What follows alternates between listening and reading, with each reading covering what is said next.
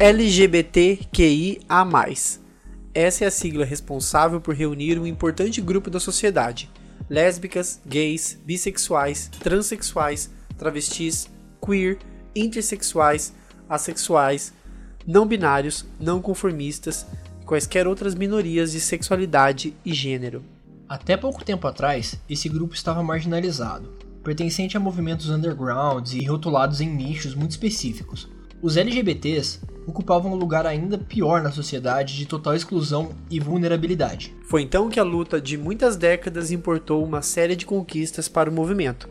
Encabeçado por grupos excluídos, foram as gays afeminadas, pessoas trans e travestis, em sua grande maioria composta por negros, que levaram a luta para as ruas e conseguiram minimamente alguns direitos.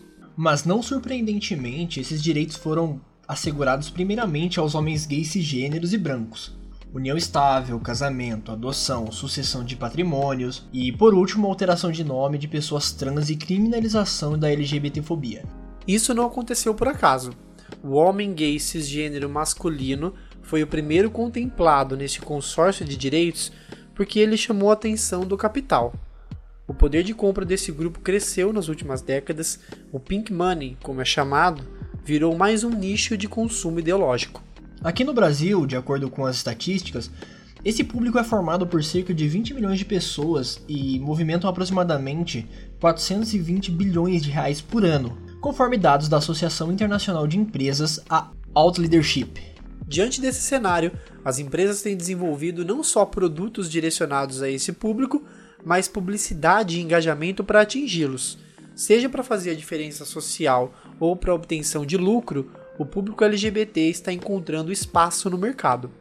Mas até onde esse espaço possibilita a inclusão dessas pessoas no mercado de consumo? Qual a diferença entre pink money e consumo ideológico? Quais são as políticas efetivas que podem garantir verdadeira inclusão e representatividade? Qual o papel da produção cultural na garantia de representar e ao mesmo tempo dar suporte? Em homenagem ao mês do orgulho LGBT, o quinto episódio do Projeto Paralelo vai falar do dinheiro rosa, publicidade e inclusão. Então dê o play nesse episódio colorido do Projeto Paralelo, o seu podcast de cultura, entretenimento, cinema, música, diversidade, política e o que mais couber nesse paralelo. Eu sou o Rivael e ninguém solta o bolso de ninguém. E eu sou o Rivaldo e quem lacra, lucra.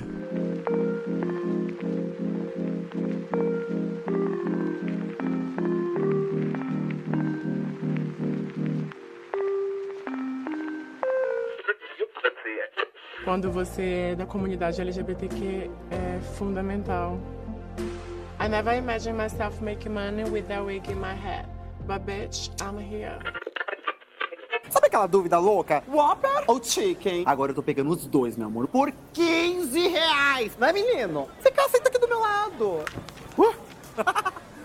Esse vai pra Anibi aqui. Já esse outro... Vai pro Pedro aqui também. Uh! Tá na cara o quê? Que eu sou assim? Aí é que você se engana. Tá mais que na cara. Tá no meu jeito, no meu corpo, na minha voz e no que eu penso. Tá em tudo que eu faço. Tá mais que na cara porque eu sou inteira assim.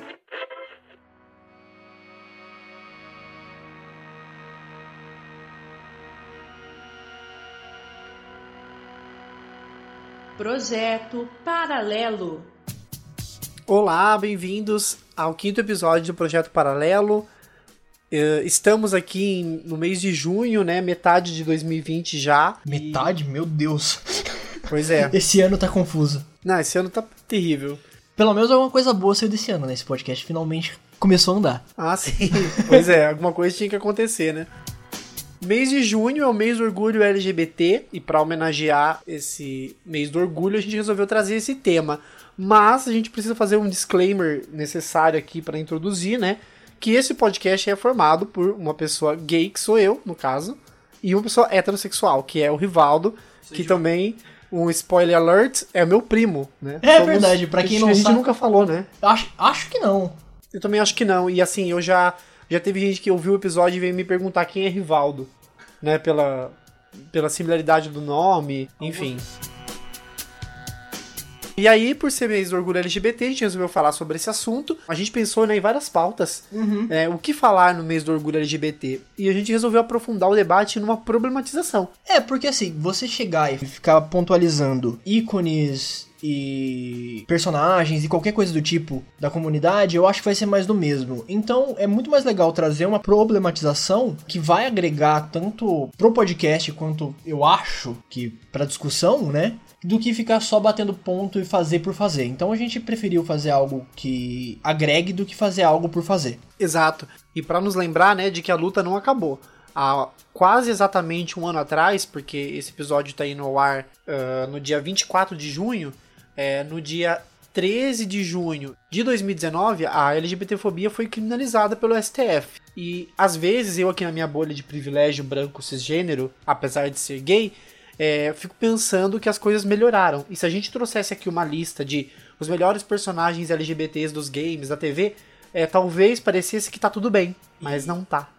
E eu acho que não tão cedo vai estar. É, ainda mais pelo, pelo que a gente tá vendo hoje de cultura sendo produzida pelo governo, por várias questões que a gente tá né, tendo que enfrentar nesse ano, não tá tudo bem. E aí a gente resolveu falar sobre o Pink Money porque ele é um assunto que parece que é, de tempos em tempos ele é lembrado é, por diversos em diversos aspectos da cultura, mas especialmente no mês do orgulho é muito se fala sobre Pink Money e, e sobre política de consumo, sobre publicidade LGBT. Então a gente resolveu falar sobre esse assunto que eu acho que é bem pertinente. E para começar, então, uh, vamos trazer primeiro um conceito de Pink Money, né? Primeiro tem que discutir o que é o Pink Money, porque eu acho que nem todo mundo sabe. Eu acho que muita gente sabe da, da- do conhecimento da palavra, do termo, aliás, mas não sabe o que, que é. É, Então, acho que você poderia mais do que eu falar exatamente o que, que é e quando começou. Pois é, eu fiz uma pesquisa, inclusive esse episódio contém referência bibliográfica, nosso primeiro episódio com referência no final, a gente vai deixar na descrição. Li alguns artigos científicos bem legais que explicam Pink Money. E para falar sobre Pink Money, precisa voltar no tempo, né? Não é uma parada atual. Ele começou faz muito tempo. E especificamente eu vou falar sobre Stonewall. É, não tem como fugir de Stonewall. Por quê? Eh, o contexto é Estados Unidos, década de 60, final da década de 60, em 1969. eh, uma rebelião aconteceu em um bar que ficava em Nova York, no bairro de Greenwich Village, em Manhattan. E esse bar se chamava Stonewall Inn. E o que aconteceu é que, na, um tempo antes, né, os gays já costumavam a, a frequentar esse bar e por conta desse bar ser frequentado por gays, a, a polícia ficava muito em cima, cometendo violência, proibindo os gays de entrar. Sempre eles entravam no bar, isso era uma coisa que acontecia recorrente. Esses policiais entravam no bar e tiravam pra fora as pessoas gays de lá, as bichas e as travestis e tudo mais. Ou seja, acabava tirando praticamente todo mundo, né? Porque. É, porque era um, um bar pra, pra essa galera, né? E um pessoal ali começou a ficar muito puto com o que estava acontecendo e resolveu se mobilizar. Mas não foi uma parada organizada, ele é chamado de manifestação espontânea e violenta, o que eu não gosto de falar que é uma, né, uma manifestação violenta, porque violenta era a polícia. Né? Eles só reivindicaram com violência, porque como é que você vai combater polícia com soltando pomba e pedindo paz? Não tem como. Então, é, diante da violência da polícia, teve um dia que eles falaram: não, basta. Isso não vai acontecer mais, a gente vai revidar. E isso acabou acontecendo uma tragédia de muita violência, mu- muita gente se machucou e, enfim, com base nisso, o- as pessoas heterossexuais começaram a perceber que isso era um tema sensível que precisava ser verificado. Né? Afinal de contas, era 1969, né? Imagina, não, nem se falava em LGBT, né? Era movimento gay, que né? nem existe mais essa terminologia mega ultrapassada. Mas por que, que eu tô voltando nisso? Esse movimento ele foi engajado pela Marsha P. Johnson e pela Silvia Rivera. A Marsha, talvez vocês já tenham assistido ao documentário A Morte e Vida de Marsha P. Johnson, e que tem na Netflix, né, como original Netflix, que conta sobre a história dessa ativista, que foi uma, uma, uma mulher trans, negra, né? Em alguns lugares você vai encontrar que ela era drag queen, em outros lugares como uma mulher trans. Enfim, ela ao lado da Silvia Rivera, essa sim, uma mulher trans, latina, elas foram as protagonistas desse movimento, né, no, em Stonewall, para lutar contra a violência policial, né?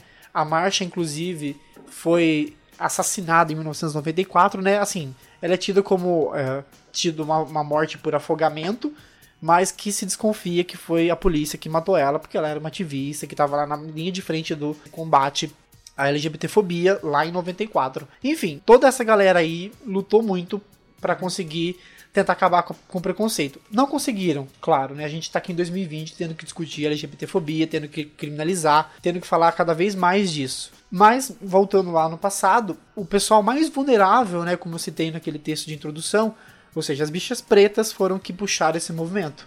Né? As travestis, as trans. E quem é que usurpou os direitos que foram conquistados ali? Foram os gays brancos e mais próximos do dito masculino. Uhum. Né? Nessa dicotomia que a gente vive bizarra entre masculino e feminino. Existe uma hierarquia de corpos e quem é mais feminino é mais vulnerável e quem é mais masculino é ele que é o padrão. Então, quanto mais próximo do padrão, menos você sofre. E isso vai explicar como que, o como que vai surgir o Pink Money. Por quê? Porque, como eu falei, os mais vulneráveis lutaram na linha de frente, morreram, foram assassinados pela polícia, assassinados por pessoas preconceituosas. A sociedade começou a se sensibilizar pela morte dessas pessoas. E aí começaram a dar empregos para os gays. Mas, como eu falei, para os gays. Para os homens gays. Homens gays brancos. Brancos. É sempre bom deixar Exatamente. claro. Eles começaram a ocupar o mercado de trabalho e começaram a consumir coisas, né? Os bens de consumo chegaram primeiro pra gente, porque eu tenho que fazer essa inteira culpa, né? Eu sou um homem gay branco e muito privilegiado por estar nessa posição, apesar de vir de família pobre, vários recortes. Mas eu, eu venho dessa parcela que também chegou numa sociedade posta e que foi conquistada por uma parcela que ainda é invisibilizada. Então o Pink Money surge nesse contexto. Não pense você que lá na década de 60 tinha emprego para pessoas trans. Até hoje não tem, aqui no Brasil principalmente. Né, é o país que mais mata pessoas trans e travestis no mundo. Não tem lugar que se produza violência igual aqui. Essas pessoas não conseguem emprego, a gente vai falar é, mais sobre isso lá na frente. Mas é, é eu queria voltar pra, né, nessa história aí sobre os movimentos LGBTs, porque eu realmente falo de um lugar de raiva de pensar que hoje a gente tá em 2020 e me vem uma bicha branca padrão no Grindr e me coloca lá, não gosto de afeminado. É questão de gosto mesmo. É questão teu cu que é questão de gosto. Não tem nada a ver com gosto. Tem a ver com a gente construir uma imagem é, ide do ideal do masculino, porque a nossa sociedade é doente pelo masculino. Sim. Né? Tudo gira em torno do falo, do pênis, do tamanho do pênis, da masculinidade. Tudo é o homem. E tudo aquilo que se aproxima do feminino é tido como inferior. Então não vem com esse papo de é questão de gosto, porque não, é questão de construção. Né? É o papo de sociólogo de sempre, ah, é uma questão, é uma construção social? É. Pistolagens à parte, essa historinha do Pink Money, ele se constrói assim e ele vai vai ficar nichado por muito tempo dentro da sigla G, uh, nesse nicho que foi construído em torno do homem gay. Então, é, começam a surgir produtos que são pro homem gay, e eu não tô falando de lubrificante, seu pervertidinho, como diria a Rita Von Hunt, tô falando de, é, de cruzeiros que são voltados, então agências de turismo, de turismo especializadas no ramo de viagens, porque tem locais que são gay friendly, né, ao redor do mundo, né, dependendo da cultura aí ser mais ou menos aberta. A parte de turismo, eu acho que é, pelo que a gente estava discutindo na sessão Queima Pauta, que é um recorrente aqui nesse podcast, em todos na verdade eu acho, é, eu acho que foi onde não começou, mas onde teve um boom muito forte, né, a parte do turismo. É, porque aquela velha aquela questão, né, durante muitos durante muitos anos os gays não puderam casar, então uh, essa vida de solteiro com uma remuneração é, uma remuneração maior por ser homem branco e ocupar esses cargos com melhor remuneração então davam aos gays uma condição melhor de viajar. E até aqueles que constituíam o casal, muitas vezes sem filhos, também sobrava mais grana. E é assim que se construiu o Pink Money, gente, em cima do dinheiro do gay branco. Por isso que tudo é muito nichado para essa galera. A questão da moda, também vou falar mais pra frente, mas a moda, o vestuário do gay, ele é muito característico, né? Muito calcado pelas grifes de luxo, que eu vou meter o pau mais lá na frente também. Mas também tem essa visão, mas dá para falar também que o, o, gay ele teve um monte de produtos que foram feitos, né, direcionados para ele, a cultura da pornografia, a cultura tudo muito em volta ao sexo também, né? E agora, mais recentemente, que ele começa a ocupar lugares do que a gente vai chamar de publicidade genérica, né? Só para ilustrar, sei lá, quando alguém lança um hambúrguer, ele não é dedicado ao público LGBT, porque todo mundo come hambúrguer, né? Uhum. Então, uh, isso é um produto genérico, ele não é ele não é um produto de nicho mas ele é vendido para nichos. E o gay, né, o gay, a sigla LGBT, só vai começar a entrar bem recente na publicidade direcionada. Século XXI. Século XXI, anos 10. Porque as marcas que, que ousaram fazer isso lá atrás só foram boicotadas. É só isso que elas conseguiam. Tá, mas então, vendo tudo isso, a gente percebe que, no final das contas, o Pink Money ele basicamente é consumo ideológico. Na verdade, não. Porque o, o, o dinheiro rosa seria o, a moeda em si. Aquilo que, o, que o, a pessoa dentro da sigla LGBT está disposto a pagar pelo produto. Mas ele vai poder gastar de acordo ou em desacordo com o consumo ideológico. Aliás, primeiro, o que é consumo ideológico, né? Eu vou pegar o consumo ideológico desse artigo científico que vai estar na descrição, que é assim: quando se trata de consumo ideológico, os clientes buscam uma mudança efetiva com o resultado da compra. Ou seja, cobram das empresas que realmente façam a diferença. Então, dentro dessa ideia, basicamente, o consumo ideológico vai ser o olhar que aquele cliente, né, que o, a, que o público vai ter diante de um produto, se ele realmente tem mudança no mundo do no mundo real. Então, no caso, o Pink Money, ele não nasce como consumo ideológico, mas ele se torna no, nos dias atuais. Uma parcela que está buscando fazer alguma coisa, tanto empresas quanto público, transformar aquilo realmente em algo, em algo maior do que só publicidade e dinheiro. É, então o Pink Money é esse dinheiro que sai do bolso do público LGBT disposto a gastar com as marcas. Uhum. Parte desse público está disposto a consumir de acordo com o seu ideológico. Né? Então eu só vou comprar uma marca que está me incluindo na sua campanha publicitária. Eu só vou frequentar um lugar que me inclui dentro do mercado de trabalho, né? Ele contrata pessoas da sigla. Sim. Isso é o consumo ideológico. Ele é muito recente e ele vem na esteira o quê? Do, do que eles vão chamar de, de black money, que seria também os produtos de nicho dedicados às pessoas negras, do green money, que são de produtos destinados a, sei lá, desde ecologia até qualquer coisa que se paute por não exploração dos animais. Que daí também vão falar que é o tal do consumo é, consciente, e daí o pessoal marxista vai nos lembrar que não existe consumo consciente dentro do capitalismo, porque sempre vai ter a produção em massa de, de coisas e que a gente nunca vai suprir isso. Materialismo histórico e whatever, não vamos entrar nessa pauta. Mas não é sobre não é sobre consumo sustentável, tá? É ideológico, é você comprar, você tá admitindo que você tá no capitalismo, que você vai comprar. E essa compra é de acordo com os seus ideais, com aquilo que você acredita como ser humano. E, e sendo pertencente à sigla LGBT, tendo essa consciência de que você é uma minoria e de que se você continuar dando, é, dando dinheiro para uma empresa que não te apoia, ela vai se tornar o seu opressor no futuro. Então é para balancear né, uhum. essa balança gigante que a gente está sempre desfavorecido e tentar deixar ela mais igualitária, cobrando daquele para quem você está dando dinheiro uma postura. Então, para fechar, a questão da diferença é que o Pink Money é o dinheiro que sai do meu bolso. Eu, Rivael, recebo um salário. O meu dinheiro ele pode ser fichado como um Pink Money, porque ele é um dinheiro que sai do meu bolso diretamente. E eu, como pertencente da sigla, é o meu dinheiro. Agora, consumo ideológico é aquilo que com o qual eu gasto meu dinheiro, fora o imposto. Mas ainda assim, o imposto é considerado dentro do Pink Money também, né? Enfim. Mas é isso. Tanto que uma das pautas que a gente sempre falou é, né? A gente paga os nossos impostos, a gente quer direitos.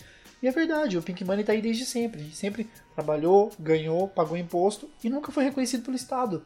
Uhum. Isso é reivindicar o Pink Money e falar: peraí, esse dinheiro tem poder. Afinal de contas, isso aqui é capitalismo. E já o consumo ideológico é o que me move a comprar. Eu não vou comprar uma bota da Vitor Vicenza porque aquela bicha apoia o Bolsonaro. Jamais.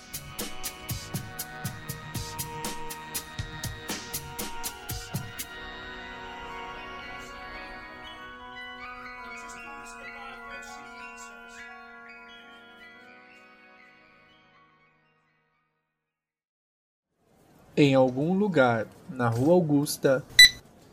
São 189,90. Ah, certo. Passa no crédito, por favor.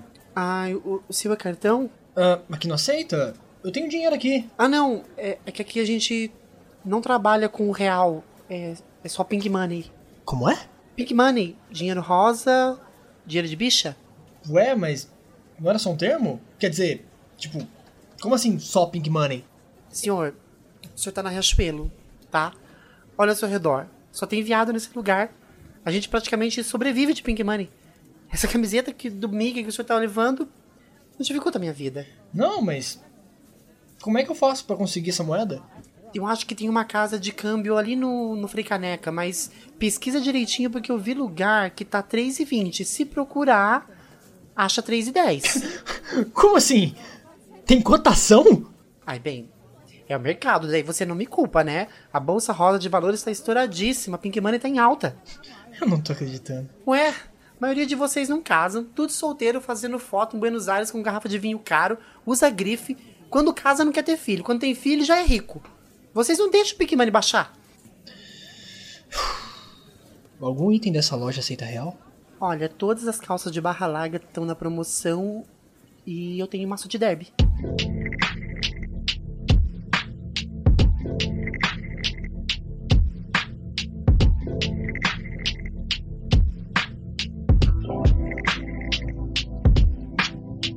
Bom, agora que a gente já definiu o Pink Money, falou um pouco sobre consumo ideológico, a gente vai dar uma passada aqui sobre alguns exemplos do que a gente tem aqui ao longo da história mais recente de marcas que vão usar a identidade LGBT para vender. Tanto para vender um produto que pode ser direcionado, quanto para vender uma ideia. Né? Uma ideia de inclusão, uma ideia de pertencimento, uma ideia de chamamento, né? Venha consumir, porque nós te apoiamos. E isso vai depender muito do contexto, né? Mas tudo que a gente achou aqui foram coisas bem recentes. A mais antiga aqui, é, depois a gente fala, mas é tudo coisa recente. É tudo anos 2010. Isso.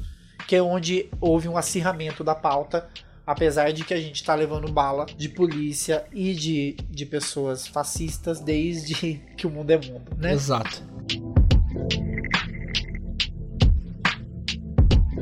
Bom, a gente vai tentar ser breve, né? Falar um pouquinho sobre, sobre a campanha e sobre o que a gente acha de, de relevante ou não da, da, da empresa. Mas, para começar, em 2015, uh, o Boticário lançou uma campanha, né? Uma campanha publicitária é, contendo casais gays.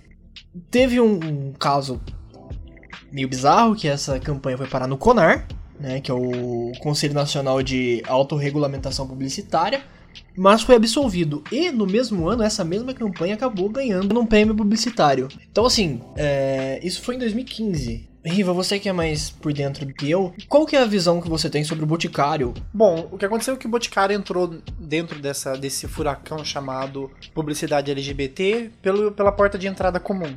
Um casal branco masculino, extremamente masculino, assim como foi a porta de entrada das novelas e, e etc. O, o- a propaganda em si, pra mim, mais do mesmo. É um casal trocando perfume, bonitinho, fofo, eles se, se abraçam. Eu não gosto particularmente, porque pra mim tudo que beira a, a hipermasculinização, eu não gosto. Pra mim tem que ir pela hiperfeminilização, mas ok. E ele foi boicotado por, por supostamente desrespeitar a família brasileira, né? Esse foi o argumento do CONAR que deveria ser o- a sigla pra fiscal de cu. Só pode, né? Porque é, é isso que eles continuam fazendo. Né, com medo de que uma criança vai assistir o comercial do Boticário e ficar louca da vida pra correr abraçar um namorado, porque o Boticário falou que tudo bem. Esse velho entendimento de que isso é influenciável, de que se aprende, que a gente ama refutar com o mesmo argumento, já que é o mesmo argumento de um lado é o mesmo do outro.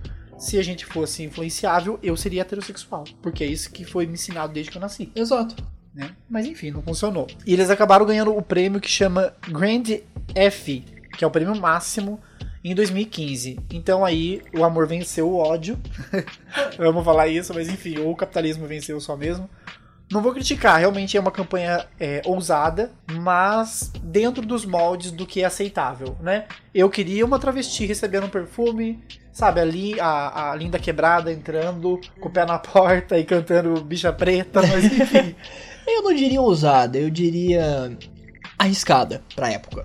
2015, tudo bem que 2015 faz só 5 anos, mas ao mesmo tempo fazem 5 anos. 50. É, entendeu? Mas tipo assim, é uma coisa que a gente tem que tem que sempre levar, né? Até que ponto isso aí foi arriscado e até que ponto isso aí não é mais do mesmo. Nesse caso, na minha opinião, pra época era arriscado, mas ainda é mais do mesmo. E uma coisa que eu vou deixar como tarefa de casa pra você que adora passar na loja do Boticário, dá uma olhadinha pra gente é, quantos atendentes LGBTs tem dentro de uma Boticário e principalmente bichas pretas dentro da Boticário trabalhando. Parece que eu nunca vi nenhuma. Não vi mulheres, nem mulheres negras eu não vi trabalhando no Boticário, hein? Não tô lembrado de ver. Então vamos dar uma conferida aí se a Boticário tá fazendo lição de casa. Eu não pesquisei muito sobre é, políticas efetivas, mas enfim, se for só pra botar no- na propaganda, eu não quero. Essas pessoas, no caso, a gente precisa trabalhar. Então não é só vender perfume pra gente. Afinal, a conta fecha pra todo mundo, não é mesmo? O segundo exemplo que a gente vai dar aqui é o mais antigo que eu tenho na lista aqui, dessa longa pesquisa, é o da MAC Cosméticos, né? A MAC, que é uma empresa americana, hoje ela é a dona das bases mais caras, uma das mais caras que tem aí. Gente, lá em 1994, eles lançaram um batom chamado Viva Glam, do qual a venda, né, o, o lucro das vendas desse batom seriam revertidos para ajudar pessoas que convivem com a AIDS, né? E na época, surpreendentemente, a figura pública utilizada na campanha foi a RuPaul, né? A Ru- a- essa drag, né? RuPaul Drag Race. Isso, o reality RuPaul's Drag Race, do qual eu sou muito fã, tá passando All Stars agora e Shea Coulee tem que ganhar. E pra mim, assim, uma drag queen negra em 94, numa campanha de um batom da MAC, pra mim isso é muito Impactante. É, é muito impactante. E a, a foto, inclusive, é muito legal da é a RuPaul, né? Fizeram umas montagens com a Pablo atualmente, com a capa do, do disco dela, o 111, onde o corpo dela forma letras. Mas a RuPaul já começou isso lá em 94, em que ela fazia o V com as pernas, né? Do Viva Glam, e ela fazia o I. Então, assim, fantástico. 94, essa é a única campanha que a gente tem dos anos 90, no século 20 e antes dos anos 10 do século 21. Sim, que não seja nichado. Exato. né? Que não seja de um nicho específico. Esse é, é um produto para todos. E assim, 94, eu, eu, eu duvido muito que a, que a MAC tava interessada em vender batom para drag queens. Porque não era uma cultura tão rica como hoje, né? Hoje essas marcas apostando em drag queens para fazer campanha, lógico, a, a cultura drag hoje é muito mais respeitada. Em 94, olha, para mim isso é, isso é muito corajoso. É corajoso, é inovador. É, eu não sei se. ino- É inovador, inovador sim. É dar a cara a tapa pra receber pancada de quem sempre vai te dar quando você coloca um, uma minoria pra fazer sua campanha. E nesse caso eu coloco duas. Né? Uma, uma drag negra. Exatamente. Então, assim, eu achei bem legal essa, essa iniciativa da, da MAC. Não dei uma olhada, mas eu sei que a, a, a MAC AIDS Found, que é essa fundação, ela existe até hoje e continua arrecadando fundos, talvez através de produtos da marca registrada, é, para ajudar nessas pessoas que convivem com AIDS. Então, até hoje a MAC está do lado dessas pessoas, que daí a gente já vai falar de sorofobia, né? Que é esse preconceito com pessoas que têm HIV e tudo mais. Para mim, isso é uma luta de, assim, muita dignidade. Parabéns sempre pra, pra uma campanha dessa. Em 1978, o Gilbert Baker criou o estandarte, né, que com as oito cores do arco-íris, que até hoje é a bandeira, né, a bandeira LGBT. Bom, tem a história, né, tem toda essa parte por trás, mas vamos, vamos direto ao ponto que ele morreu em 2017 aos 65 anos e em 2019 a Nike lançou o Air Max 720, né, com as cores da bandeira que ele criou em, em 78. Assim, o Air Max é meio feio. eu, eu não gosto do Max. Não há boa vontade que deixa o Max bonito, verdade. Exato. N- Não é uma boa campanha, uma boa, uma boa intenção que consegue deixar aquele tênis bonito. Tem que ter muita, mas muita coragem pra conseguir deixar aquele tênis bonito. Não foi, não foi dessa vez, sinto muito, mas muito legal. Inclusive a Nike no seu site, né? Desde 2012 ela doou, né, 3.6 mi- milhões de dólares pra campanhas e de suporte, né, Pra causas LGBTQI+. E isso é muito legal, porque, né, é muito difícil, né, uma, uma- alguém destinar recurso, né, numa era de lucro a qualquer custo, a alguma minoria. Então, é muito legal ver. Apesar de que 3.6 milhões pra Nike desde 2012 não é nada. Dinheiro mas exato. Mas antes só entre aspas 3.6 milhões do que literalmente nada. E também a gente não tem como conferir se isso realmente aconteceu, né? Essa que é a verdade. Mas que legal que a empresa se dá o trabalho de colocar no seu site que eles estão fazendo isso e se estão mesmo, parabéns, né? Que continuem. Pois é, é legal que a, a Nike tá desde 2012 com, com a Be True, que é o nome dessa coleção que eles dão para as roupas e acessórios e tênis da marca que levam a bandeira ou que levam é, qualquer tipo de insígnia ali que, que tenha relação com LGBT. Em 2018, eles utilizaram um, um triângulo rosa. E aí, né, momento de tensão, né? Triângulo rosa a gente sabe muito bem de onde veio, né? Nos campos de concentração lá, né? No, na, durante a, a, Segunda Guerra, as, os, os, gays eram levados para lá com esse símbolo marcando eles como homens gays e ele, esse símbolo ele foi ressignificado em 80 pela Act Up, que foi uma, uma campanha para ajudar a, a, as pessoas com AIDS. Lá em 80 esse, esse triângulo foi ressignificado e aí em 2018, em algumas peças, a Nike trouxe esse, esse triângulo rosa também ressignificando numa coleção chamada Pride Pack. Então é bem legal essa, essa coisa de ressignificar um símbolo que assim é, ele é bem macabro, né? Se a gente lembrar disso. E achei bem interessante ter, ter, descoberto isso. Eu não sabia. Também não sabia da origem da bandeira LGBT.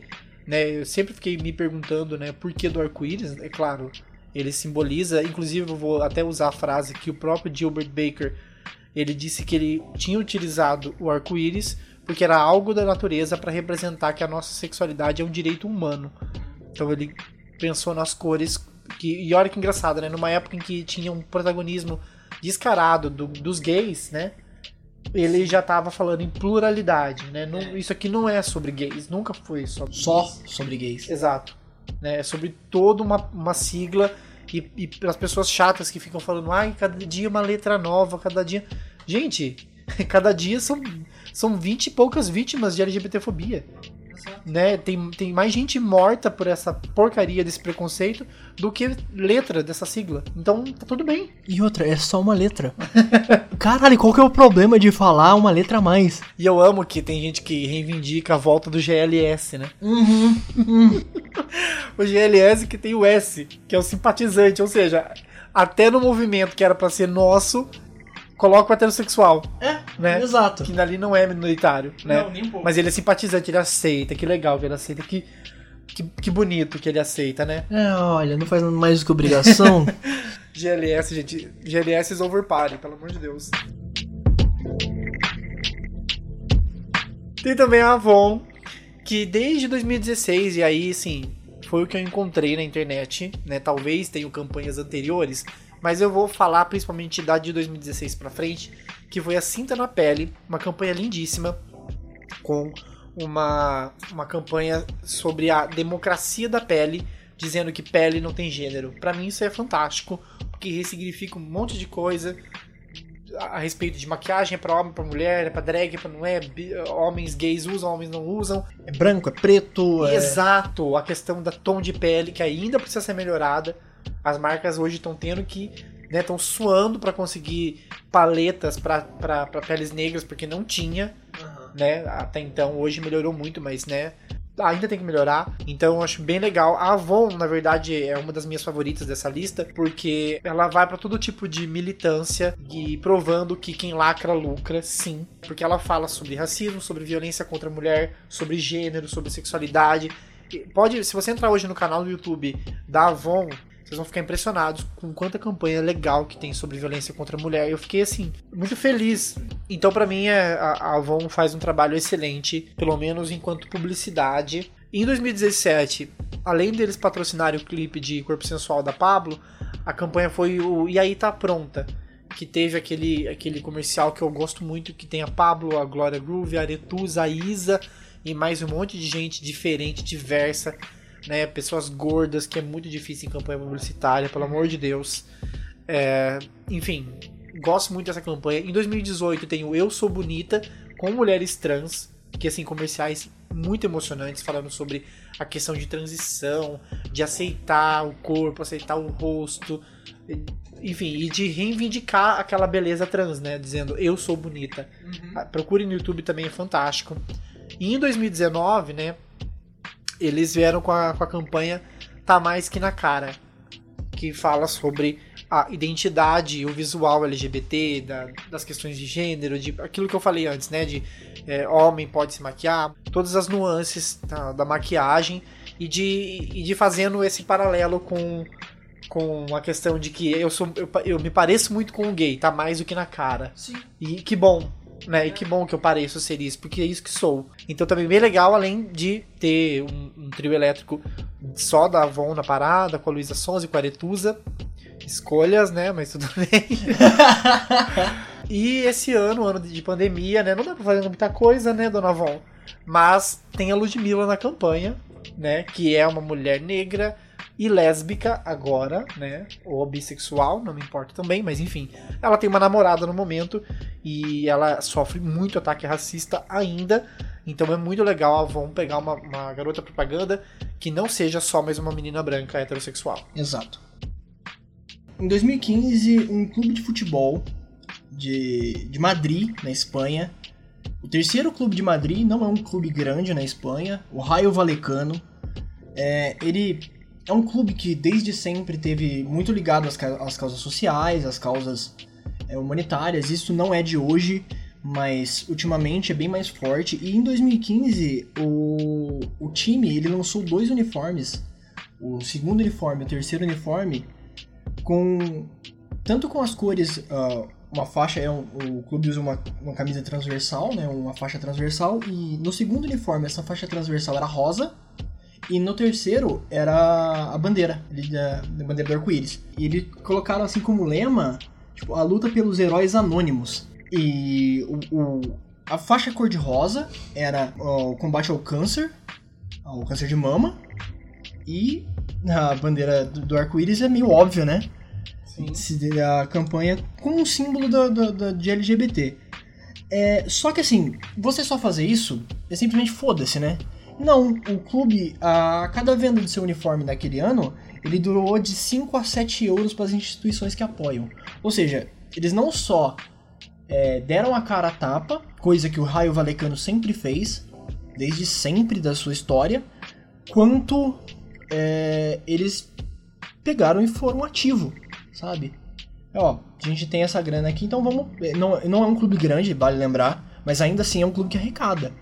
Então foram e deram parte da, da, da renda para instituições de, de, de- que apoia, de ajuda contra, contra o câncer e, campanha, e institui- instituições de, de apoio aos LGBTs.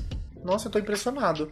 Principalmente por saber que o ambiente do futebol ele é extremamente LGBTfóbico. Sim. Né, eu, eu vou dizer especialmente homofóbico, porque, né, a gente não tem hoje no Brasil um jogador de futebol ou ex-jogador assumidamente gay, Sim. embora não faltem relatos, porque isso é inadmissível para um clube, né? É, Eu tenho certeza que já, já houveram tentativas de alguma manifestação nesse sentido, mas com contratos milionários, quem é que consegue se assumir? Sim, inclusive teve um, um cara se assumiu gay na Inglaterra dos anos 90 e ele teve que parar de jogar. Porque esse meio não admite, né? Aham. E, e a torcida do Raio Valecano não é só o time, a torcida também é muito. é- Eles são muito militantes. Tanto que, é outro fun fact rápido, é, tinha um jogador que ele era. que ia vir pro clube, que era afiliado a, uma, a um partido neonazista, ucraniano. A torcida falou, a gente não quer esse cara aqui. Ah, mas ele joga bem. Foda-se. É neonazista. A gente não precisa. Não precisamos dele aqui. Entendeu? É um clube que é realmente ele eh, tanto o- tanto a instituição quanto a torcida eles brigam muito pelos direitos E aí temos a C&A, que em 2017 ela fez uma parceria com a Pablo. E ela vestiu a Pablo no clipe do Então Vai, que ela beija o Diplo nesse clipe. E em 2018 ela fez uma campanha sobre o Dia dos Namorados com casais plurais, né? É, casais de diversos. E também em 2018 ela lançou em parceria com a Transempregos, que é uma ONG que trata de empregos para pessoas trans, ah, vagas temporárias nas suas lojas para travestis e transexuais, que é foi divulgado pelo Metrópolis, o site Metrópolis. Ah, e eu achei bem interessante. Aí em 2019 eles lançaram a coleção Pride, que é uma linha toda colorida com várias né, bandeiras e arco-íris e tudo mais. Então também vi essa movimentação da C&A e eu acho legal falar da C&A por, por ser uma loja de departamento. exato é uma loja que qualquer um pode comprar né Que daí a gente vai falar mais lá pra frente sobre a questão de acessibilidade e de como o Pink Money ele às vezes opera um lugar muito nefasto quando ele causa exclusão, né? Aham, exato. Que é o que a gente vai falar do próximo produto aqui também, sobre elitismo e tudo mais. Mas já que a gente chegou em loja de departamento, eu acho que não tem nenhuma outra loja. Como a gente tá, eu tô em uma loja, eu só vou fazer uma pequena citação, mas primeiro problematiza a questão do, do temporário. Então, é muito legal, muito bonito a CIA, em parceria com outros empregos, trazerem atendentes trans para as lojas, né? De departamento. Só que tem um porém. Tá escrito que são vagas temporárias. Assim, legal, muito bonito, realmente é importante, mas até onde essas vagas foram só temporárias e quantas delas, qual a porcentagem delas vai ser efetivada? É, então, tipo assim, tem que, tem que tomar cuidado quando a gente for falar de, de parabenizar empresas, né? De enaltecer, de dar os parabéns para as empresas, porque assim, muito bonito da parte da CIA, realmente é legal, mas até onde isso vai? Porque assim, eu não, eu não tenho, eu não frequento a CIA e eu não sei quantos atendentes trans estão trabalhando na CIA mais próxima de mim. É, eu sei que agora não vai ter nenhuma, né? Porque vai ter tudo fechado. Se bem que agora abriu tudo. Foda-se, vai ter um monte de gente trabalhando. Mas enfim, é, até onde eles vão, vão além do só fazer bonito, do só fazer pro inglês ver, né? Porque, tipo assim, é o que eu, é o que eu bati na tecla aqui agora muitas vezes. Muito bonito, muito legal mesmo abrir essas vagas temporárias, mas se for pra abrir vaga temporária, eu abro na minha casa, né? Que é o famoso parabéns que mais. É, exato, parabéns, mas e aí?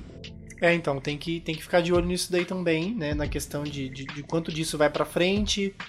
E, mas, eu, mas eu tenho que falar que é isso que eu quero ver no mundo. A gente precisa trabalhar e, especialmente falando de pessoas trans, a questão do mercado de trabalho é extremamente transfóbica, Exato. né? As pessoas não conseguem trabalhar, por isso que a prostituição é recorrente, por isso que o viver nas ruas é recorrente. Então, para mudar essa situação, precisa empregar essas pessoas. Tem a questão da, da evasão escolar e tudo mais, mas enfim. Em se tratando de, de mercado de consumo, essas pessoas que estão na, na ponta da vulnerabilidade, elas não vão consumir se elas não estiverem empregadas. Né? Então, para quem é, né, quer que a roda gire, precisa colocar elas em algum ponto. Exato. né, e não deixar marginalizados. E só para falar rapidamente, a questão de loja de departamento é que o universo G da sigla, e desculpa por eu de novo né, falar sobre a sigla, os gays especificamente, é, foi criada uma noção de que. Uma noção não. Uma, uma ideia de que as grifes de luxo é, elas se enquadram no Pink Money. Né? Porque a gente vê com recorrência muitas bichas que gostam de usar roupas de marca, roupas de grife e tal. Aí pensando sobre isso na pauta, né, quando eu tava escrevendo a pauta e até pensando no episódio, eu fiquei também emputecido por pensar que essas marcas muitas vezes acham que estão acima do bem e do mal. Porque elas não precisam se posicionar. É uma vez ou outra que bota uma, uma modelo trans lá na, na- no Fashion Week de algum país e acham que estão fazendo o, que- o suficiente. E daí que eu me lembrei. Eu não posso exigir nada dessas marcas, porque essas marcas, elas estão mesmo acima do bem e do mal, porque elas são a representação máxima do capitalismo e da elite. Essa, essa marca, ela não quer saber quem tá morrendo e quem tá vivendo. Tanto que até hoje tem várias marcas que usam pele de animal que se já existe sintética É. né? Essas marcas, elas querem, elas não vendem roupas, elas vendem uma ideia. A ideia de hi- hierarquia de corpos, hierarquia de classe. Nós estamos acima, vocês estão abaixo. Quem tem dinheiro para consumir nossos produtos está acima. Venha cantar e ser feliz conosco. Né? Eu sei que a questão dos estilistas, muitos estilistas gays, o pessoal da moda, só que consome moda. Mas eu sou muito mais a favor de uma moda sustentável, de uma questão de, de ecomoda, nem sei como é que chama esse caralho, mas enfim. Eu só queria realmente dar essa pistolada na questão de grife, porque assim, você, minha gay linda que tá ouvindo, que gosta de usar uma Gucci, né? Tenha noção de que você não é nada pra essas marcas. A não ser que você seja realmente da elite. Você que é filho do dono da van, se você for gay, provavelmente ele vai te matar. Mas se você for filho de alguém que é da elite e ele é, você consome tudo isso, você importa, legal, né? Essa essa essa grife de luxo te quer. Mas se você é uma bicha assalariada, esquece. Por isso que se você tá usando uma Gucci falsificada, arrasou. Você não tá dando dinheiro na, na mão suja desse pessoal. Tô falando mesmo porque é real. Eu fico muito puto. Porque, de novo, você não tá usando uma marca baseada na qualidade. Não, esquece. Não é qualidade. É sobre elite. é sobre um brasão que representa isso aqui é, é coisa de milionário. É uma bolsa que vale 14, 15, 50 mil dólares. Girl, vamos ter consciência. É igual o que a Rita Von Hunt fala naquele vídeo sobre consciência de classe. A gente vê uma bicha dessa que pega ônibus e usa uma camiseta original da Gucci, que ela parcela em trocentas vezes, a gente pensa. A gente não, né? Os ricos, quando as veem, falam. Hi, hi, hi, hi, que ridícula. É o que eles conseguem dizer. Porque ela tá tentando emular. Não é o estilo, ela quer emular uma classe. Isso aí não dá, meu bem. A sorveteria elitista Eu amo o nome sorveteria, né? Porque isso não, jamais seria aceito no meio. Mas é, no final das contas, uma porra de uma sorveteria. Mas então, a sorveteria Ben Jerry's, em uma campanha publicitária também, né? Eles promoveram um casamento muito bonitinho. E realmente foi bonito, a campanha é realmente legal. Primeiro tem o cara pedindo em casamento, né? Depois realiza o casamento na loja. A campanha, ela é muito bonitinha, tudo bem e tal, mas é, eu também tenho esse espírito de porco de problematizar tudo. Mas é aquela, é aquele tipo de sorvete que não é todo mundo que tem dinheiro de tem capacidade pra comprar. Então, obviamente, meteram dois gays brancos pra casar dentro da, dentro da sua loja, né? Então, assim, muito legal, a campanha realmente é muito bonita. O sorvete acaba be- beirando os produtos genéricos, né? Porque qualquer um, qualquer pessoa com bom gosto gosta de sorvete. E quem não gosta de sorvete não é humano, né? Mas então, tipo, abraçar esse público, por mais que seja pelo fato da empresa ser uma empresa de, de, alto, de alto custo, né? De, de produtos de alto custo, ainda assim, fazer campanhas para esse público é legal, é muito bonito realmente. E eu não sei, aí já realmente não vou saber dizer o qual que é a- o envolvimento da, da Ben Jerry's com, com, Com a pauta. com com a pauta, com ONGs que, que apoiam a causa e, e tudo mais. Mas ainda assim, por mais que eu tenha prob- problematizado aqui, né, de falado que são dois, do- dois gays brancos, é, ainda assim é entendível vindo da Ben Jerry's que cada sorvete deve custar por volta de 30 reais. Assim, não vou enaltecer porque sorvete caro não, não merece meu respeito. É só sorvete. Mas foi legal. Então a gente só colocou na lista pra lembrar aí nossos ouvintes que têm dinheiro que vocês estão representados por uma sorveteria. Outro caso, gente, muito emblemático na questão de publicidade LGBT, e daí a gente já entra na questão de produtos que são destinados, né? Não diria destinados, porque eu vou falar de uma marca de botas, né? Que, né, até que se prove o contrário, né? Mulheres cis vão comprar botas. Mas essa marca tava investindo em drag queens, né? Então ela tava ali é, compondo o look da Pablo, da Glória, da Aretusa, de outras drags, né? Usando essa marca de botas. Então ela acabou ficando meio que conhecida no meio LGBT. Porém, né, eis que chega o 2018, o ano né, da eleição, e aí o, o Vitor Vicenza, que é o, né, o proprietário desta marca, ele declarou apoio ao Bolsonaro. E nisso o Pablo pulou fora do barco e muita gente, né, da, da militância do lado de cá, né, dos LGBTs, começaram a boicotar a Vitor Vicenza.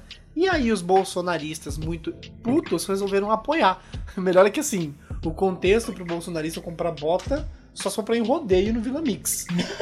mas as botas do Vitor Vicenza não são pra isso, mas ok. E aí o pessoal começou a falar que ia apoiar porque Vitor Vicenza era a melhor marca, meio que aconteceu com aquele maquiador escroto.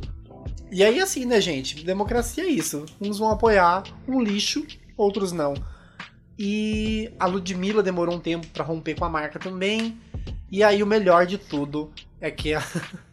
é engraçado, né? A marca fez uma bota do Bolsonaro, gente. Deu é, é sem palavras. Vamos pro próximo. Meu Deus, acabou aí, né? O Uber, a Uber, The Uber, ele faz aí o que muita gente faz, que afinal ganha muito dinheiro com isso, que é patrocinar Ah, a parada gay. Mas até aí, qualquer pessoa com, com visão em dinheiro vai fazer, porque afinal, quantas pessoas em média dá na parada gay? Ai, eu sei lá, a última foi 3 milhões, eu acho, até mais. Pra você ter mais ou menos uma ideia. Então qualquer empresa. Imagina quantas corridas. Exato, exato. Mas, é, além disso, né, ela fez parcerias e iniciativas com ONGs, com a ONG, com as ONGs Amo Trans e que deu motori- é, material educativo para 500 mil motoristas. Assim, apesar de só tinha trabalho, tá, dando, tá tentando conscientizar, os seus Conscientizar. motoristas, que inclusive essa coisa de conscientizar motorista é muito legal, porque tem a questão de, de assédio, que é bem importante para motoristas de aplicativo. e motorista de modo geral. Então, assim, apesar de sucatear trabalho pra caralho, parabéns, de alguma forma. É, fez o mínimo. Parabéns pelo mínimo. E aí eu vou falar do Doritos, né, que lançou em 2018 o Doritos Rainbow, que é uma embalagem que pra mim é folclórica, porque eu nunca vi chegar aqui no interior. E segundo dados da- do próprio site do Doritos, toda a renda arrecadada da, do Doritos Rainbow foi revertida para cinco ONGs, que são a Todix, a Wakanda Warriors, a In- Inesc, a União do Povo de Santa Edviges e a Casa 1 de São Paulo, que é bem legal. A Casa 1 é uma casa que recebe pessoas LGBTs expulsas de casa, né? Já é bem conhecida, trabalho incrível. Enfim, a Doritos fez isso.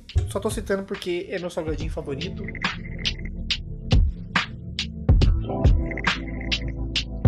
Em novembro de 2019, a, a empresa Burger King disponibilizou vagas aí, vagas não temporárias aparentemente, em parceria com a, com a Transempregos. E como se não bastasse, né? Só abrir as portas, ela mostrou, é, normalizou drags e trans em seus comerciais, né? colocou pessoas, é, bichas afeminadas e a, Burger King também teve campanha com pessoas gordas, que pra quem investe no fast food é uma puta militância. Porque existe essa coisa de que, que, é, junk food, né, comida porcaria, vai engordar. Pá, pessoa gorda, eu vi o, o Caio Revela no propaganda do Burger King já. Passando pra frente, teve a Coca, que fez a campanha Essa Coca é Fanta. Inclusive uma campanha muito legal, muito interessante, muito importante, né? É uma sacada legal, né? Publicitária, estamos falando da Coca, né, meu? Que conseguiu relacionar refrigerante com urso polar. Eles conseguem fazer qualquer coisa. E ela, em alguns lugares, trocou o conteúdo da embalagem da Coca pelo líquido Fanta e fez essa piada no rótulo, porque aqui no Brasil a gente tem essa piada de essa Coca é Fanta quando um cara é gay ou quando uma pessoa desconfia da sexualidade da outra, porque a gente vive numa imposição de heterossexualidade onde é obrigatório ser isto. O Mercado Livre também é, fez aí sua campanhas publicitárias, colocando várias mães, né? Tipo, eu não vou conseguir explicar isso de forma legal, mas é, o link da campanha vai estar no, vai tá na descrição, porque é uma campanha realmente bem interessante, bem legal. E também levou o Lu Santos logo depois que ele se, se assumiu gay, né? Pra parada, pra parada gay. Tudo bem, aquela coisa de, aquela coisa de novo. 3 milhões de pessoas, qualquer um quer, o dinheiro, quer uma, uma fatia desse mercado. Inclusive eu queria realmente a fatia desse mercado. Mas fez mais que o mínimo. E. E aí? É só isso? É só uma campanha publicitária e é só o Lulu Santos que. na, na parada gay? Bom, pra encerrar, tem duas marcas de cerveja que, que fizeram coisas diferentes. A Skol tem a campanha Respeito is On. E em 2017 ela fez uma, uma campanha onde as- algumas, né, uma, uma certa tiragem aí de embalagens é, da Skol vieram com aquela setinha redondinha da Skol nas cores do arco-íris, mas parte das verbas dessa cerveja foi destinada para a Casa 1 também, né? Então, bem interessante a- essa atitude da, da Skol. Também patrocinaram a parada, e então, assim, bem legal. Mesma coisa, aquela fatia do mercado que todo mundo quer, mas ainda assim bem legal.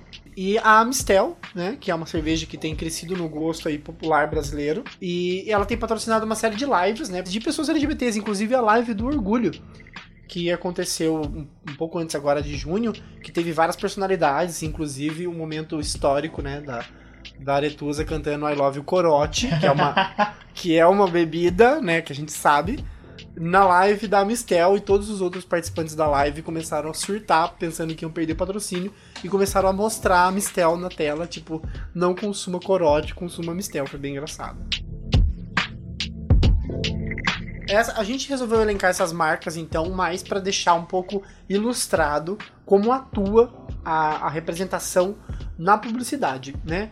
Como é que esses projetos. Então, a gente vai ver marcas lançando produtos específicos, marcas somente usando pessoas específicas para estampar suas campanhas. É Pablo, é Glória, é, é bichas e identidades sendo mostradas para normalizar a existência dessas pessoas dentro de um padrão de consumo, né? Querendo dizer, o mercado, em geral, né? É, aceita essas pessoas comprando, né? Vocês fazem parte, né? Então eu acho isso bem legal. Então a gente ilustrou aqui de tudo, desde alimentação até vestuário e, e time de futebol. Exato. Então a publicidade LGBT ela explodiu nos últimos anos e isso parte de um poder de compra desse público que está conseguindo consumir hoje, mas principalmente pela militância de nos incluam, porque o consumo identitário, ideológico, ele, ele tá vivo.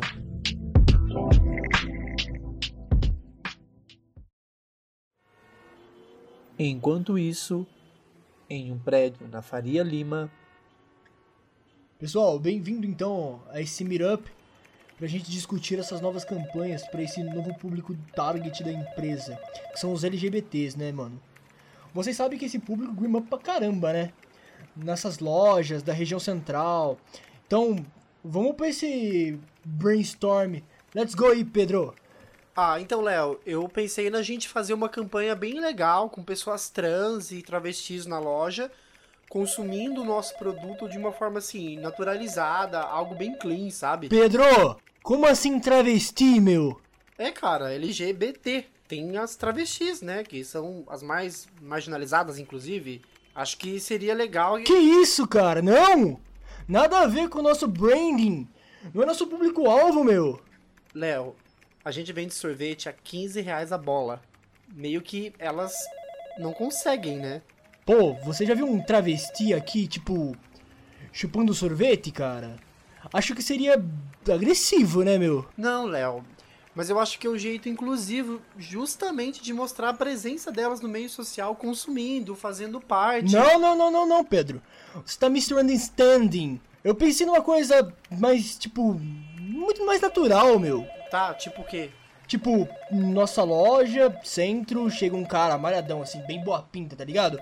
Bem bonitão, barba, colchão mesmo, cara tesudo. Daí tem um outro cliente também macho, cara, bonito. Eles se olham, ele pega a nossa casquinha Monster duas bolas, vai até o outro cara e manda um.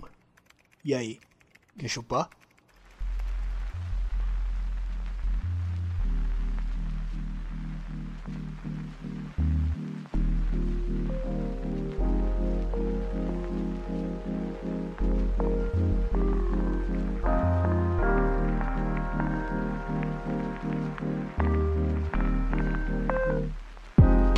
E aí a gente passa para outro nicho que é o de entretenimento. O que pra mim, aí vendo como um produtor de conteúdo, né? Nós dois somos produtores de conteúdo, independente. é, eu acho que é um dos pontos mais importantes pelo fator de representatividade. Afinal, você assistir uma série, você assistir um filme, você assistir qualquer coisa e se ver naquilo, eu acho que é muito forte. Porque ele vai além do poder de compra. Ele vai, ele vai no, no âmago, na. Ele vai literalmente na representação, né? Você olha aquilo e fala assim, você se identifica, vai na identificação da, da coisa. E eu acho que o maior expoente óbvio de tudo isso é a Netflix. Com várias e várias séries, filmes, animações. Bem que animação é série, mas realities e qualquer coisa do tipo, representando não só ah, ah, a comunidade LGBT, mas também como qualquer outro tipo de minoria. Entre aspas, minoria, né? Que é aquela coisa toda. Minoria mercadológica. E, e fugindo daquele padrão heteronormativo branco. É, a gente poderia listar, sei lá, filmes e séries, mas a gente resolveu falar da Netflix pontualmente porque a Netflix é a que mais se engajou no tema desde sempre. E assim, por mais que Hollywood tenha produzido muita coisa legal e tal, Hollywood nunca deu a cara a tapa nas questões de gênero e sexualidade, sabe? É um filme ou outro, mas é aquelas aberrações do tipo mulher interpretando mulher trans, homem hétero cis interpretando trans ou interpretando gays, sabe? Não tem espaço pra essas pessoas. E a Netflix falou: não, a gente vai produzir uma série gay, o personagem gay vai ser um ator gay. Exato. É, e, e é legal da Netflix que ela, ela passa o ponto da, da representatividade em tela e passa pra, pra inclusão de trabalho. É. Que é, um, que é um aspecto que a gente falou muito aqui, né? De que falta muito isso. A gente, para além de se ver representado, quer trabalhar. E esse trabalhar inclui na produção audio- audiovisual. Afinal, se tem uma coisa que os LGBTs são é plurais, não dá pra encaixar esse povo em tudo, não só na atuação, direção, design, tudo. Essas pessoas precisam estar inclusas no, no processo. Exato. né? Mas quando a gente fala de audiovisual, a gente vai lembrar de séries mesmo e de produção de conteúdo por pessoas LGBTs, e isso é, é essencial. E eu vou começar falando já, a primeira lembrança que eu tenho é Sense8, que é uma das primeiras séries da Netflix que eu assisti, que eu falei, peraí, além de estar sendo produzida pelas Wachowski, né, que são duas mulheres trans hoje, né, porque na época de Matrix não, o elenco é diverso em todos os aspectos, desde geográficos e culturais até de identidades ali, né, pessoas negras, pessoas é, a- asiáticas, gays, lésbicas, trans, lésbica, é uma mistura, inclusive, com cenas de orgia maravilhosas.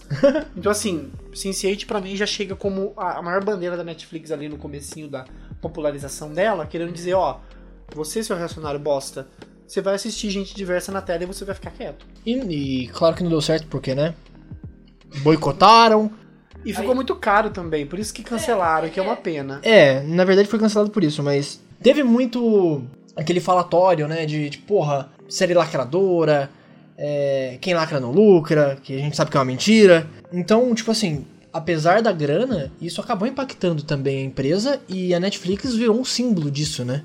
Dessa empresa que quer, só quer o lacre, digamos assim. Que eu não concordo com esse termo. Mas, tipo, ela só quer lacrar e lucrar em cima de, de minoria. Não, cara, e não, não. é assim. Não quer lacrar e eu posso provar. porque isso vai além de só colocar gente. Porque se fosse isso, a gente pode dar exemplo de novela, que muitas vezes representavam os gays de forma estereotipada, rasa e, e sem nenhuma mensagem. E com atores que não são gays interpretando. Isso. A Netflix vai além em todos os parâmetros, porque as histórias que ela quer, que ela quer contar, muitas vezes elas, elas tocam em pontos sensíveis. Você pega, por exemplo, é, Sex Education, né, fala sobre é, homossexualidade na escola, né, sobre questões de gênero e de sexo e tabus num, num período muito sensível. E ainda com esse nome, Sex Education, que é a maior pauta que a gente tem hoje dentro da militância LGBT. É. Educação sexual. É, é uma porta de saída de alguns dos problemas que a gente vive hoje de, de preconceito e, e tudo mais, por causa das nossas construções sociais deturpadas que a gente tem. E a, a Netflix vem muito nesse arranjo de trazer produções que querem contar histórias, né? Não só pôr na tela por pôr. É, é, é, é uma empresa que tá realmente disposta a, a contar histórias, por- tanto pelo olhar dessas pessoas como o olhar de pessoas. Ponto. Pessoas, ponto. Somos, somos pessoas produzindo. E. Cara, a Netflix tá de parabéns desde sempre. Né? De- desde sempre não, porque começou como uma, uma, uma locadora. A gente não vai entrar nesse assunto agora, mas. desde que começou a produzir, desde que começou a abrir espaço pra, pra diversidade de verdade, né? Cara, a Netflix dominou esse mercado e tá aí até hoje e vai seguir por muitos anos. Inclusive com questão de produção de conteúdo é feito por pessoas negras para pessoas negras. Isso cresceu muito. Tem uma foto muito legal da, da Netflix com todo o elenco negro de todas as séries reunido no set. Não sei se você já viu essa foto. Não, não cheguei a ver. É muito legal. E é muita gente. Porque, né, desde. Não é só cara, gente branca. Tem muitas séries da Netflix que falam e levantam temas raciais. E principalmente agora, agora é o momento pra falar disso. Mas a Netflix estava lá em 2015 já puxando essa pauta, né? E, e dando a cara a tapa. E quando a gente fala dando a cara a tapa, aí a gente vai entrar em várias polêmicas, como por exemplo Super Drags É, que foi uma série brasileira, né, de animação, feita é, por uma galera LGBT e para um público LGBT que foi instantaneamente traduzido como conteúdo infantil, pornográfico pela galera reacionária e aí não pode, vamos boicotar, é deputado, é projeto de lei, é pastor, claro, tentando boicotar a Netflix, né? E eu amo uma citação que eu vi na internet que é você acha que os bolsonaristas vão boicotar a Netflix? Por quê? Como é que eles vão parar de assistir La Casa de Papel e Lucifer? Né, são as séries mais arroz com feijão da Netflix que esse pessoal não vive sem.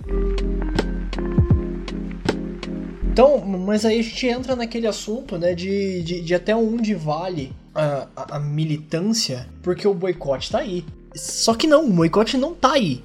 Porque você acha mesmo, por exemplo, citando outras empresas lá atrás, qualquer pessoa vai parar de comer no Burger King porque porque fez uma campanha com, com, com trans? Não, o Burger King é bom. Vou continuar comendo. É uma ou outra, né, que realmente vai comprar essa bandeira do tipo. É, é muito mais fácil eu não comer mais no Burger King porque eles fizeram uma declaração transfóbica, o que não aconteceu. Porque eu tô enraizado de consumo ideológico do que o contrário, porque essa galera não tá enraizada no consumo ideológico per si. É, é mais um reacionarismo contra tudo e contra todos que querem, sei lá, dignidade. Exato. É mais fácil eu parar de comer, inclusive, o que aconteceu no Burger King, porque eu parei de comer carne. Só, ponto. Né? É. É, ah, mas agora eles têm um hambúrguer. Mas caralho, eles continuam fazendo hambúrguer normal, eu não vou comer, porque eu tenho outras opções. É, esse é só um exemplo. É, então, uh, para essa galera que faz, que vai, que dá a cara a tapa de verdade, é lucro. De verdade. Porque você tá abraçando uma galera que tem barganha, que tem poder de compra. Aí a gente vai entrar numa discussão de até onde vale a pena gastar o seu dinheiro com empresas que se fingem de boazinhas. O, aí entra de novo a questão do consumo ideológico. É, inclusive a gente colocou aqui, né, Riva, o ponto final dessa discussão é não dê palco nem seu dinheiro para a empresa parasita. Que vem no, no, sentido de responsabilidade do consumidor. Que não que a gente queira que todo mundo consuma ideologicamente, porque não dá. Né? A gente vive num, num, num capitalismo desenfreado, num liberalismo de merda, que não deixa a gente ter escolhas. Não é não é livre de verdade. Inclusive a gente, não é sempre que a gente vai conseguir falar, puta, 100% ideológico. Não. Cara, eu vou, sei lá, eventualmente acabar uh, comprando um, um, produto porque tá simplesmente mais fácil. Ou mais barato, e aí também vai chegar no recorte de classe. Uhum. Né? Não é todo mundo que tem esse pink money pulando para fora do bolso. Exato, exato. E, e também entra na responsabilidade da empresa. Porque hoje em dia é crime cometer um LGBTfobia. Então, basicamente, assim, tem que ter responsabilidade de ambos os lados. É muito mais fácil falar, óbvio, é muito simples falar. Mas vale aí, pelo menos, uma, uma conscientização, né? Tipo, de aquela coisa, pô, o que, que custa eu parar e pensar um pouquinho no que eu tô gastando meu dinheiro? Não vai doer.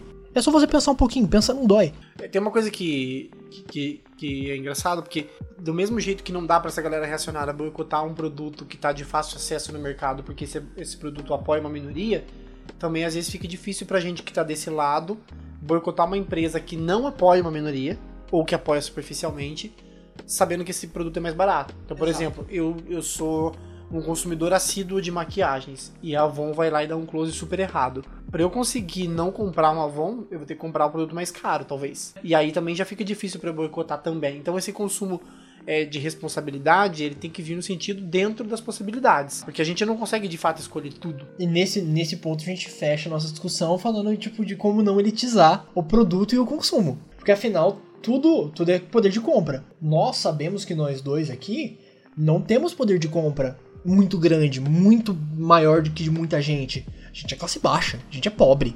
Então, tipo, pra gente, às vezes, é, é muito mais fácil falar poxa, eu vou lá e vou dar. Eu vou parar de comprar X empresa porque X empresa deu um close errado. Não é bem assim. Pô, X empresa é mais barato, eu preciso comprar isso aqui. Eu dependo disso aqui pra viver. Às vezes não é uma questão de escolha, mas cabe a gente cobrar essas empresas. E, e nos, nos mostrar como um público-alvo, um público legítimo, com poder de compra, mas principalmente com poder de, com poder de, de força de trabalho. Infelizmente, gente, vai, a gente não vai mudar o capitalismo da noite pro dia. A gente tem que trabalhar e assim, a gente precisa ocupar com urgência. É, só quero fazer um disclaimer para encerramento mesmo de que se eu fui muito é, generocêntrico no sentido de, de falar muito do homem gay, é porque também eu tô desse lado, né, desse local de fala do homem gay. Mas voltando um pouquinho só da, da Netflix, a, a, série Orange New Black, ela fala sobre, sobre relacionamento lésbico, uhum. né? De um jeito muito, muito corajoso e, e, também trazendo o protagonismo da mulher lésbica, que talvez eu não tenha falado muito durante esse episódio, mas eu estendo aqui a minha preocupação sobre ocupar lugares de consumo e de trabalho para todos da sigla. Então, quando você fizer, hoje a gente está muito treinado a fazer o teste do pescoço, que é observar num lugar quantas pessoas negras estão consumindo e quantas estão trabalhando, né, para perceber que a gente vive numa, numa, sociedade racista de merda, é também começar a perceber onde os LGBTs estão. Né? Se a gente está trabalhando só atrás do balcão, se a gente está tomando decisões nas empresas, se pessoas trans estão trabalhando naquela empresa, é realmente procurar saber se, se existe inclusão no mercado de trabalho, porque estar fora do mercado de trabalho dentro do capitalismo é exclusão completa, porque você é marginalizado se você não tem poder de compra. E a gente tem que parar de trazer isso pra, pra, pra gente que é homem, gay, branco e privilegiado e achar que o problema tá resolvido porque eu tenho um emprego bom. Né? Supostamente. Não, não tá tudo bem. Sai na rua, vai na, na rua Augusta à noite e você vai ver a realidade desse país. Como essas pessoas são vulnerabilizadas e, e, e largadas pelo Estado. Então tem que cobrar a empresa sim.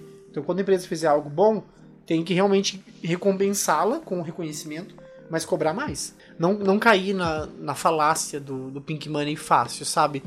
Ai que linda, nossa empresa agora está de portas abertas para todos vocês. Não, não tá de portas abertas para todos vocês. Se o seu produto é caro, se é inacessível, se você não emprega para quem você vende. Tem todas essas questões. Então é, é lançar um olhar crítico para tudo e para todos, para saber se estão atendendo às nossas necessidades enquanto sigla, não enquanto indivíduo, porque nós não somos um. E sempre lembrar lá do que eu falei no começo do episódio, de que pessoas morreram mesmo pra gente estar tá aqui hoje, podendo ter casamentinho e, e, e dar beijinho e fazer cerimônia e estourar champanhe. Bichas pretas morreram né, assassinadas pela polícia e por outras pessoas para que a gente pudesse estar aqui. Então, né, vamos parar de, de odiar as minorias porque nós fazemos parte de uma.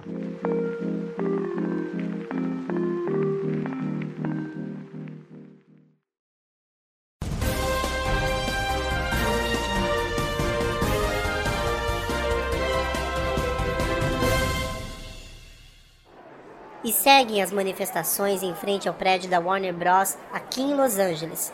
Cartazes pedem a volta dos valores heterocis-normativos nos filmes e chama a cultura pop de gaysista. Outras faixas pedem o fechamento da DC e sobem a tag Straight Lives Matter. A confusão começou ontem, quando foi anunciado o próximo filme da Mulher Maravilha, em que ela será negra, lésbica e mãe solo. O Superman será bissexual e o Batman será, na verdade, um homem trans, mas que começa como Batwoman e transiciona. Além disso, o clássico personagem Coringa será interpretado pela brasileira Pablo Vittar. A Liga do Arco-Íris estreia no próximo verão americano. De Los Angeles, Letícia Maier, para o Segundo News. Ah, pronto. Não faltava mais nada, né? Essa lacração tem que acabar, meu. Nossa, ridículo. Não tem sossego mais. Mexeram na Mulher Maravilha ainda. Eles acabaram com a infância de muita gente. Não, mas de boa. Agora eles vão afundar mesmo. Como diria o canal Geek, quem lacra não lucra, mano. Nunca mais vejo nada da DC. Agora só tem a Marvel que presta. Não, aquela porra do X-Men tá cheia de minoria. Mas então o que, que sobrou pra gente ser fã? Ah, sei lá, cara. Bom, depois a gente vê isso aí. Então vamos jogar, vai. Olha o que acabou de chegar que eu comprei na pré-venda. The Last of Us 2, esse jogo do caralho, finalmente saiu. Quem é essa aí na capa, hein? É a Ellie, a, a garotinha do primeiro jogo. Agora joga com ela. Mas e o Joel? Não, mano. Ele tá velho, parece que passou um tempo aí, daí agora joga com ela. E essa mina aqui? Então, né? Isso que eu tava pra te falar. Essa menina aí é a namorada dela. Parece que ela virou sapatão. Puta que pariu.